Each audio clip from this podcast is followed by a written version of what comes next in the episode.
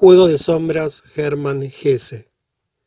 La amplia fachada principal del castillo era de piedra clara y sus grandes ventanales miraban al Rhin y a los cañaverales, y más allá un paisaje luminoso y abierto de agua, juncos y pasto, donde, más lejos aún, las montañas arqueadas de bosques azulados formaban una suave curva que seguía el desplazamiento de las nubes. Solo cuando soplaba el fön, el viento del sur, se veía brillar los castillos y los caseríos, diminutas y blancas edificaciones en la lontananza. La fachada del castillo se reflejaba en la corriente tranquila, alegre y frívola como una muchacha. Los arbustos del parque dejaban que su verde ramaje colgara hasta el agua, y a lo largo de los muros unas góndolas suntuosas, pintadas de blanco, se mecían en la corriente. Esta parte risueña y soleada del castillo estaba deshabitada. Desde que la baronesa había desaparecido, todas las habitaciones permanecían vacías, salvo la más pequeña, en la que como antaño seguía viviendo el poeta Floriberto. La dueña de la casa era culpable de la deshonra que había recaído sobre su esposo y sus dominios, y de la antigua corte y de los numerosos y vistosos cortesanos de antaño, ya nada quedaba, excepto las blancas y suntuosas góndolas y el versificador silencioso. El señor del castillo vivía, desde que la desgracia se había abatido sobre él, en la parte trasera del edificio, donde una enorme torre aislada de la época de los romanos oscurecía el patio angosto, donde los muros eran siniestros y húmedos, y las ventanas estrechas y bajas, pegadas al parque sombrío de árboles centenarios, grupos de grandes arces, de álamos, de hayas. El poeta vivía en total soledad en su ala soleada, Comía en la cocina y a menudo transcurrían muchos días sin que se viera el varón. Vivimos en este castillo como sombras, le dijo un día a uno de sus amigos de la infancia que había acudido a visitarlo y que no resistió más de un día en las inhóspitas habitaciones del castillo muerto. Antaño, Floriberto se había dedicado a componer fábulas y rimas galantes para los invitados de la baronesa, y tras la disolución de la alegre compañía, había permanecido en el castillo sin que nadie le preguntara nada, sencillamente porque su ingenuo y modesto talante temía mucho más los vericuetos de la vida y la lucha por el sustento que la soledad del triste castillo. Hacía mucho tiempo que no componía ya poemas. Cuando con viento de poniente contemplaba más allá del río y de la mancha amarillenta de los cañaverales el círculo lejano de las montañas azuladas y el paso de las nubes, y cuando en la oscuridad de la noche oía el balanceo de los árboles inmensos en el viejo parque, componía extensos poemas, pero que carecían de palabras y que nunca podían ser escritos. Uno de estos poemas se titulaba El aliento de Dios y trataba del cálido viento del sur, y otro se llamaba Consuelo del alma, y era una contemplación del esplendor de los prados primaverales. Floriberto era incapaz de recitar o de cantar estos poemas, porque no tenían palabras, pero los soñaba y también los sentía, en particular por las noches. Por lo demás solía pasar la mayor parte de su tiempo en el pueblo, jugando con los niños rubios y haciendo reír a las muchachas y a las mujeres jóvenes, con las que se cruzaba, quitándose el sombrero a su paso como si fueran damas de la nobleza. Sus días de mayor felicidad eran aquellos en los que se topaba con doña Inés, la hermosa doña Inés, la famosa doña Inés de finos rasgos virginales. La saludaba con gesto amplio y profunda inclinación, y la hermosa mujer se inclinaba y reía a su vez, y clavando su mirada clara en los ojos turbados de Floriberto, proseguía sonriente su camino, resplandeciente como un rayo de sol. Doña Inés vivía en la única casa que había junto al parque asilvestrado del castillo y que antaño había sido un pabellón anexo de la baronesa. El padre de doña Inés, un antiguo guarda forestal, había recibido la casa en compensación por algún favor excepcional que le había hecho al padre del actual dueño del castillo. Doña Inés se había casado muy joven, regresando al pueblo poco después, convertida en una joven viuda, y vivía ahora, tras la muerte de su padre, en la casa solitaria, sola con una sirvienta y una tía ciega. Doña Inés siempre llevaba unos vestidos sencillos pero bonitos, y siempre nuevos y de suaves colores. Seguía teniendo el rostro juvenil y fino, y su abundante y morena cabellera recogida en gruesas trenzas ceñía su hermosa cabeza. El varón había estado enamorado de ella antes incluso de haber repudiado a su mujer de costumbres disolutas, y ahora volvía a estarlo. Se encontraba por las mañanas en el bosque con ella, y por las noches la llevaba en barca por el río a una cabaña de juncos en los cañaverales. Allí su sonriente rostro virginal descansaba contra la barba prematuramente encanecida del varón, y los dedos finos de ella jugaban con la dura y cruel mano de cazador de él. Doña Inés iba a todas las fiestas de guardar a la iglesia, rezaba y daba limosna para los pobres. Visitaba a las ancianas menesterosas del pueblo, les regalaba zapatos, peinaba a sus nietos, las ayudaba en las labores de costura y al marchar dejaba en sus humildes cabañas el suave resplandor de una joven santa. Todos los hombres la deseaban, y al que fuera de su agrado y llegara un buen momento, le concedía además del beso en la mano, un beso en los labios, y el que fuera afortunado y bien parecido, podía atreverse cuando llegara la noche a escalar su ventana. Todo el mundo lo sabía, incluso el varón, pese a lo cual la hermosa mujer proseguía en total inocencia y con mirada sonriente su camino, como una muchachita ajena a cualquier deseo de un hombre. De tanto en tanto aparecía un amante nuevo, que la cortejaba discretamente como una belleza inaccesible, henchido de orgullo y de felicidad por la valiosa conquista, asombrado de que los demás hombres no se la disputaran y le sonrieran. La casa de doña Inés se levantaba apacible junto al lindero del parque siniestro, rodeada de rosales trepadores y aislada como en un cuento de hadas.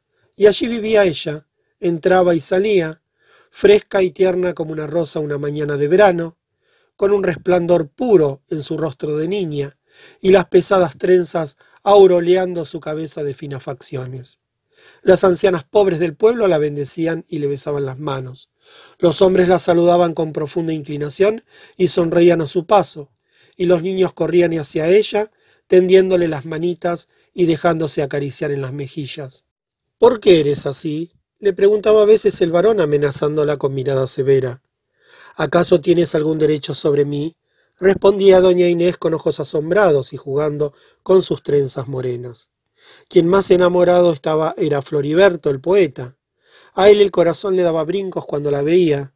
Cuando oía algún comentario malévolo sobre ella, sufría, sacudía la cabeza y no le daba crédito. Si los niños se ponían a hablar de ella, se le iluminaba el rostro y prestaba el oído como si escuchara una canción. Y de todos sus sueños, el más hermoso consistía en soñar despierto con doña Inés. Entonces lo adornaba con todo, con lo que amaba y con lo que le parecía hermoso, con el viento de poniente y con el horizonte a su lado, y con todos los luminosos prados primaverales que disponía a su alrededor. Y en ese cuadro introducía toda la nostalgia y el cariño inútil de su existencia de niño inútil. Una noche a principios de verano, tras un largo periodo de silencio, un soplo de vida nueva sacudió la torpeza del castillo. El estruendo de un cuerno atronó en el patio donde penetró un coche que se detuvo entre chirridos. Se trataba del hermano del varón que venía de visita, un hombre alto y bien parecido, que lucía una perilla puntiaguda y una mirada enojada de soldado, acompañado por un único sirviente. Se entretenía bañándose en las aguas del Rhin y disparando a las gaviotas plateadas para pasar el rato. Iba con frecuencia a caballo a la ciudad cercana de donde regresaba por las noches, borracho y también hostigaba ocasionalmente al pobre poeta y se peleaba cada dos por tres con su hermano.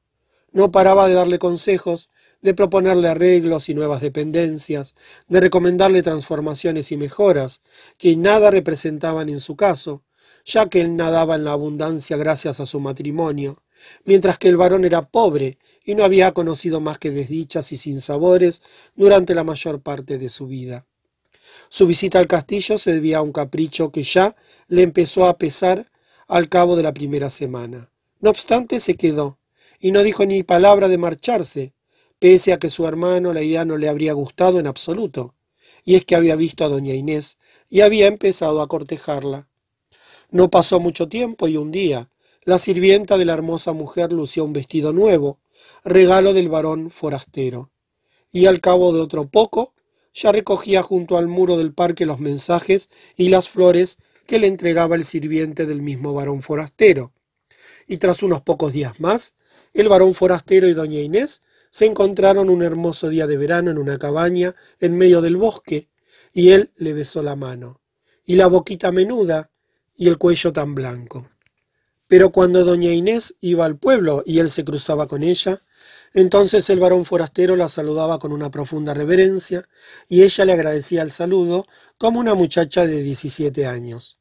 Volvieron a transcurrir unos días y una noche que se había quedado solo el varón forastero vio una nave con un remero y una mujer deslumbrante a bordo que descendía la corriente.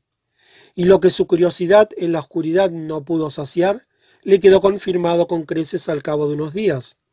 Aquella la que había estrechado contra su corazón a mediodía en la cabaña del bosque, y a la que había encandilado con sus besos, surcaba las oscuras aguas del Rhin por las noches en compañía de su hermano, y desaparecía con él en los cañaverales.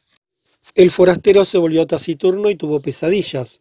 Su amor por doña Inés no era como el que se siente por un trofeo de caza apetecible, sino como el que se siente por un valioso tesoro. Cada uno de sus besos lo colmaba de dicha y de asombro, asustado de que tanta pureza y tanta dulzura hubieran sucumbido a su reclamo. Con lo que a ella la había amado más que a otras mujeres, y junto a ella había recordado su juventud, y así la había abrazado con ternura, agradecimiento y consideración a la vez. A ella que cuando llegaba la noche se perdía en la oscuridad con su hermano, entonces se mordió los labios y sus ojos lanzaron destellos de ira. Indiferente a todo lo que estaba sucediendo e insensible a la atmósfera de velada pesadumbre que se cernía sobre el castillo, el poeta Floriberto seguía llevando su apacible existencia le disgustaban las vejaciones y tormentos ocasionales del huésped del castillo, pero de antaño estaba acostumbrado a soportar escarnios de este tipo. Evitaba al forastero. Se pasaba el día entero en el pueblo con los pescadores a orillas del Rhin y se dedicaba a fantasear vaporosas ensoñaciones en el calor de la noche. Y una mañana tomó conciencia de que las primeras rosas de té junto al muro del patio del castillo empezaban a florecer Hacía ya tras veranos que solía depositar las primicias de estas insólitas rosas en el umbral de la puerta de doña Inés, y se alegraba de poder ofrecerle por cuarta vez consecutiva este modesto y anónimo regalo. Aquel mismo día, a mediodía, el forastero se encontró con la hermosa doña Inés en el bosque de Hayas. No le preguntó dónde había ido la víspera y la antevíspera a la caída de la noche. Clavó su mirada casi horrorizada en los ojos inocentes y apacibles, y antes de irse le dijo, Vendré esta noche a tu casa cuando anochezca, deja la ventana abierta. Hoy no, respondió suavemente ella, hoy no. Pues vendré. Mejor otro día, ¿te parece? Hoy no, hoy no puedo. Vendré esta noche, esta noche o nunca, haz lo que quieras. Ella se separó de su brazo y se alejó. Al anochecer el forastero estuvo al acecho del río hasta que cayó la noche. Pero la barca no se presentó. Entonces se encaminó hacia la casa de su amada y se ocultó detrás de un matorral con el fusil entre las piernas. El aire era cálido y apacible. Los jazmines perfumaban la atmósfera y tras una hilera de nubecitas blancas, el cielo se fue llenando de pequeñas estrellitas apagadas. El canto profundo de un pájaro solitario se elevó en el parque. Cuando ya casi era noche cerrada, giró con paso taimado un hombre junto a la casa, casi furtivo. Llevaba el sombrero profundamente hundido sobre los ojos, pero estaba todo tan oscuro que se trataba de una preocupación inútil. En la mano derecha llevaba un ramo de rosas blancas que proyectaban una claridad apagada en la noche. El que estaba al acecho agudizó la mirada y armó el fusil. El recién llegado alzó la mirada hacia las ventanas, en las que no brillaba luz alguna. Entonces se acercó a la puerta, se agachó y estampó un beso en el picaporte metálico de la puerta. En ese instante surgió la llama. Se oyó un estampido seco, que el eco repitió suavemente en las profundidades del parque. El portador de las rosas dobló las rodillas. Después cayó hacia atrás y tras unos breves espasmos silenciosos quedó tumbado de espaldas en la gravilla. El que estaba al acecho permaneció todavía un buen rato oculto, Pero nadie apareció y tampoco nada se movió en la casa silenciosa. Entonces salió con prudencia de su escondite y se agachó sobre la víctima de su disparo, que yacía con la cabeza descubierta, pues había perdido el sombrero en su caída. Compungido reconoció con asombro al poeta Floriberto. Así que él también se lamentó alejándose. Las rosas quedaron esparcidas por el suelo, una de ellas en medio del charco de sangre del poeta. En el campanario del pueblo sonó la hora. El cielo se cubrió de nubes blancuzcas, hacia las que la inmensa torre del castillo se alzaba como un gigante que se hubiese dormido erguido. La corriente perezosa del Rhin cantaba su dulce melodía, y en el interior del parque sombrío el pájaro solitario siguió cantando hasta pasada la medianoche. Juego de sombras Hermann Hesse la amplia fachada principal del castillo era de piedra clara y sus grandes ventanales miraban al Rhin y a los cañaverales, y más allá un paisaje luminoso y abierto de agua, juncos y pasto, donde, más lejos aún, las montañas arqueadas de bosques azulados formaban una suave curva que seguía el desplazamiento de las nubes. Solo cuando soplaba el fön, el viento del sur, se veía brillar los castillos y los caseríos, diminutas y blancas edificaciones en la lontananza. La fachada del castillo se reflejaba en la corriente tranquila, alegre y frívola como una muchacha. Los arbustos del parque dejaban que su verde ramaje colgara hasta el agua, y a lo largo de los muros unas góndolas suntuosas, pintadas de blanco, se mecían en la corriente. Esta parte risueña y soleada del castillo estaba deshabitada. Desde que la baronesa había desaparecido, todas las habitaciones permanecían vacías, salvo la más pequeña, en la que como antaño seguía viviendo el poeta Floriberto. La dueña de la casa era culpable de la deshonra que había recaído sobre su esposo y sus dominios, y de la antigua corte y de los numerosos y vistosos cortesanos de antaño, ya nada quedaba, excepto las blancas y suntuosas góndolas y el versificador silencioso. El señor del castillo vivía, desde que la desgracia se había abatido sobre él, en la parte trasera del edificio, donde una enorme torre aislada de la época de los romanos oscurecía el patio angosto, donde los muros eran siniestros y húmedos, y las ventanas estrechas y bajas, pegadas al parque sombrío de árboles centenarios, grupos de grandes arces, de álamos, de hayas. El poeta vivía en total soledad en su ala soleada, Comía en la cocina y a menudo transcurrían muchos días sin que se viera el varón. Vivimos en este castillo como sombras, le dijo un día a uno de sus amigos de la infancia que había acudido a visitarlo y que no resistió más de un día en las inhóspitas habitaciones del castillo muerto. Antaño, Floriberto se había dedicado a componer fábulas y rimas galantes para los invitados de la baronesa, y tras la disolución de la alegre compañía, había permanecido en el castillo sin que nadie le preguntara nada, sencillamente porque su ingenuo y modesto talante temía mucho más los vericuetos de la vida y la lucha por el sustento que la soledad del triste castillo. Hacía mucho tiempo que no componía ya poemas. Cuando con viento de poniente contemplaba más allá del río y de la mancha amarillenta de los cañaverales el círculo lejano de las montañas azuladas y el paso de las nubes, y cuando en la oscuridad de la noche oía el balanceo de los árboles inmensos en el viejo parque, componía extensos poemas, pero que carecían de palabras y que nunca podían ser escritos. Uno de estos poemas se titulaba El aliento de Dios y trataba del cálido viento del sur, y otro se llamaba Consuelo del alma, y era una contemplación del esplendor de los prados primaverales. Floriberto era incapaz de recitar o de cantar estos poemas, porque no tenían palabras, pero los soñaba y también los sentía, en particular por las noches. Por lo demás solía pasar la mayor parte de su tiempo en el pueblo, jugando con los niños rubios y haciendo reír a las muchachas y a las mujeres jóvenes, con las que se cruzaba, quitándose el sombrero a su paso como si fueran damas de la nobleza. Sus días de mayor felicidad eran aquellos en los que se topaba con doña Inés, la hermosa doña Inés, la famosa doña Inés de finos rasgos virginales. La saludaba con gesto amplio y profunda inclinación, y la hermosa mujer se inclinaba y reía a su vez, y clavando su mirada clara en los ojos turbados de Floriberto, proseguía sonriente su camino, resplandeciente como un rayo de sol. Doña Inés vivía en la única casa que había junto al parque asilvestrado del castillo, y que antaño había sido un pabellón anexo de la baronesa. El padre de doña Inés, un antiguo guarda forestal, había recibido la casa en compensación por algún favor excepcional que le había hecho al padre del actual dueño del castillo.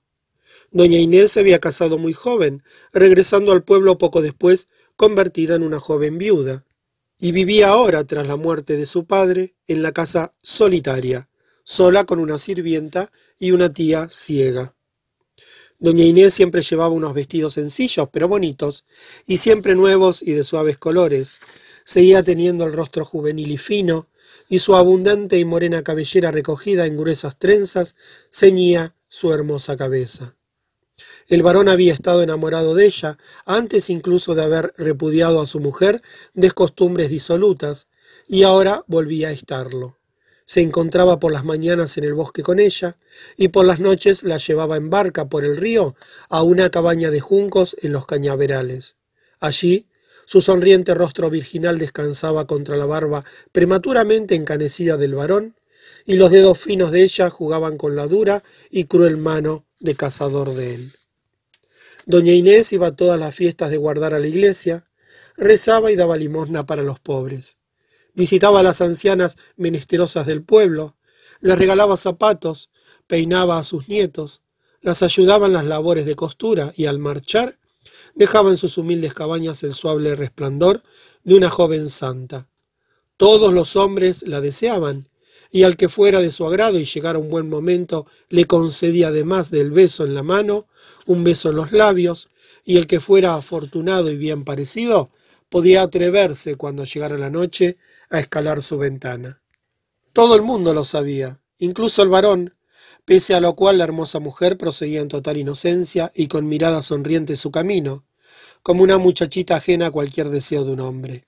De tanto en tanto aparecía un amante nuevo, que la cortejaba discretamente como una belleza inaccesible, henchido de orgullo y de felicidad por la valiosa conquista, asombrado de que los demás hombres no se la disputaran y le sonrieran. La casa de doña Inés se levantaba apacible junto al lindero del parque siniestro, rodeada de rosales trepadores y aislada como en un cuento de hadas. Y allí vivía ella, entraba y salía, fresca y tierna como una rosa una mañana de verano, con un resplandor puro en su rostro de niña, y las pesadas trenzas auroleando su cabeza de finas facciones. Las ancianas pobres del pueblo la bendecían y le besaban las manos. Los hombres la saludaban con profunda inclinación y sonreían a su paso, y los niños corrían hacia ella, tendiéndole las manitas y dejándose acariciar en las mejillas. ¿Por qué eres así? le preguntaba a veces el varón amenazándola con mirada severa. ¿Acaso tienes algún derecho sobre mí? respondía doña Inés con ojos asombrados y jugando con sus trenzas morenas. Quien más enamorado estaba era Floriberto, el poeta. A él el corazón le daba brincos cuando la veía, cuando oía algún comentario malévolo sobre ella, sufría, sacudía la cabeza y no le daba crédito. Si los niños se ponían a hablar de ella, se le iluminaba el rostro y prestaba el oído como si escuchara una canción. Y de todos sus sueños, el más hermoso consistía en soñar despierto con doña Inés. Entonces lo adornaba con todo, con lo que amaba y con lo que le parecía hermoso, con el viento de poniente y con el horizonte azulado, y con todos los luminosos prados primaverales que disponía a su alrededor. Y en ese cuadro introducía toda la nostalgia y el cariño inútil de su existencia de niño inútil. Una noche a principios de verano, tras un largo periodo de silencio, un soplo de vida nueva sacudió la torpeza del castillo. El estruendo de un cuerno atronó en el patio donde penetró un coche que se detuvo entre chirridos. Se trataba del hermano del varón que venía de visita, un hombre alto y bien parecido, que lucía una perilla puntiaguda y una mirada enojada de soldado, acompañado por un único sirviente. Se entretenía bañándose en las aguas del Rhin y disparando a las gaviotas plateadas para pasar el rato, Iba con frecuencia a caballo a la ciudad cercana de donde regresaba por las noches, borracho y también hostigaba ocasionalmente al pobre poeta y se peleaba cada dos por tres con su hermano. No paraba de darle consejos, de proponerle arreglos y nuevas dependencias, de recomendarle transformaciones y mejoras, que nada representaban en su caso, ya que él nadaba en la abundancia gracias a su matrimonio, mientras que el varón era pobre y no había conocido más que desdichas y sinsabores durante la mayor parte de su vida. Su visita al castillo se debía a un capricho que ya le empezó a pesar al cabo de la primera semana. No obstante, se quedó, y no dijo ni palabra de marcharse, pese a que su hermano la idea no le habría gustado en absoluto, y es que había visto a doña Inés y había empezado a cortejarla. No pasó mucho tiempo y un día, la sirvienta de la hermosa mujer lucía un vestido nuevo, regalo del varón forastero, y al cabo de otro poco, ya recogía junto al muro del parque los mensajes y las flores que le entregaba el sirviente del mismo varón forastero. Y tras unos pocos días más, el varón forastero y doña Inés se encontraron un hermoso día de verano en una cabaña en medio del bosque, y él le besó la mano, y la boquita menuda, y el cuello tan blanco. Pero cuando doña Inés iba al pueblo y él se cruzaba con ella, entonces el varón forastero la saludaba con una profunda reverencia, y ella le agradecía el saludo como una muchacha de 17 años. Volvieron a transcurrir unos días y una noche que se había quedado solo el varón forastero vio una nave con un remero y una mujer deslumbrante a bordo que descendía la corriente. Y lo que su curiosidad en la oscuridad no pudo saciar, le quedó confirmado con creces al cabo de unos días. Aquella la que había estrechado contra su corazón a mediodía en la cabaña del bosque, y a la que había encandilado con sus besos, surcaba las oscuras aguas del Rhin por las noches en compañía de su hermano, y desaparecía con él en los cañaverales. El forastero se volvió taciturno y tuvo pesadillas. Su amor por doña Inés no era como el que se siente por un trofeo de caza apetecible, sino como el que se siente por un valioso tesoro. Cada uno de sus besos lo colmaba de dicha y de asombro, asustado de que tanta pureza y tanta dulzura hubieran sucumbido a su reclamo. Con lo que a ella la había amado más que a otras mujeres, y junto a ella había recordado su juventud, y así la había abrazado con ternura, agradecimiento y consideración a la vez. A ella que cuando llegaba la noche se perdía en la oscuridad con su hermano, entonces se mordió los labios y sus ojos lanzaron destellos de ira. Indiferente a todo lo que estaba sucediendo e insensible a la atmósfera de velada pesadumbre que se cernía sobre el castillo, el poeta Floriberto seguía llevando su apacible existencia le disgustaban las vejaciones y tormentos ocasionales del huésped del castillo, pero de antaño estaba acostumbrado a soportar escarnios de este tipo. Evitaba al forastero. Se pasaba el día entero en el pueblo con los pescadores a orillas del Rhin y se dedicaba a fantasear vaporosas ensoñaciones en el calor de la noche. Y una mañana tomó conciencia de que las primeras rosas de té, junto al muro del patio del castillo, empezaban a florecer Hacía ya tras veranos que solía depositar las primicias de estas insólitas rosas en el umbral de la puerta de doña Inés, y se alegraba de poder ofrecerle por cuarta vez consecutiva este modesto y anónimo regalo. Aquel mismo día, a mediodía, el forastero se encontró con la hermosa doña Inés en el bosque de Hayas. No le preguntó dónde había ido la víspera y la antevíspera a la caída de la noche. Clavó su mirada casi horrorizada en los ojos inocentes y apacibles, y antes de irse le dijo, Vendré esta noche a tu casa cuando anochezca, deja la ventana abierta. Hoy no, respondió suavemente ella, hoy no. Pues vendré. Mejor otro día, ¿te parece? Hoy no, hoy no puedo. Vendré esta noche, esta noche o nunca, haz lo que quieras. Ella se separó de su brazo y se alejó. Al anochecer el forastero estuvo al acecho del río hasta que cayó la noche. Pero la barca no se presentó. Entonces se encaminó hacia la casa de su amada y se ocultó detrás de un matorral con el fusil entre las piernas. El aire era cálido y apacible. Los jazmines perfumaban la atmósfera y tras una hilera de nubecitas blancas, el cielo se fue llenando de pequeñas estrellitas apagadas. el canto profundo de un pájaro solitario se elevó en el parque. Cuando ya casi era noche cerrada, giró con paso taimado un hombre junto a la casa, casi furtivo. Llevaba el sombrero profundamente hundido sobre los ojos, pero estaba todo tan oscuro que se trataba de una preocupación inútil. En la mano derecha llevaba un ramo de rosas blancas que proyectaban una claridad apagada en la noche. El que estaba al acecho agudizó la mirada y armó el fusil. El recién llegado alzó la mirada hacia las ventanas, en las que no brillaba luz alguna. Entonces se acercó a la puerta, se agachó y estampó un beso en el picaporte metálico de la puerta. En ese instante surgió la llama. Se oyó un estampido seco, que el eco repitió suavemente en las profundidades del parque. El portador de las rosas dobló las rodillas, después cayó hacia atrás, y tras unos breves espasmos silenciosos quedó tumbado de espaldas en la gravilla.